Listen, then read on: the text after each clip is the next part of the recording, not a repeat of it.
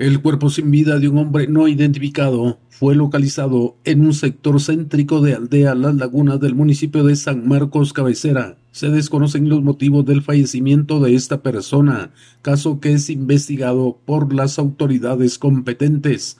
El cadáver, luego de las diligencias de ley, fue enviado a la morgue del INASIF de esta cabecera departamental.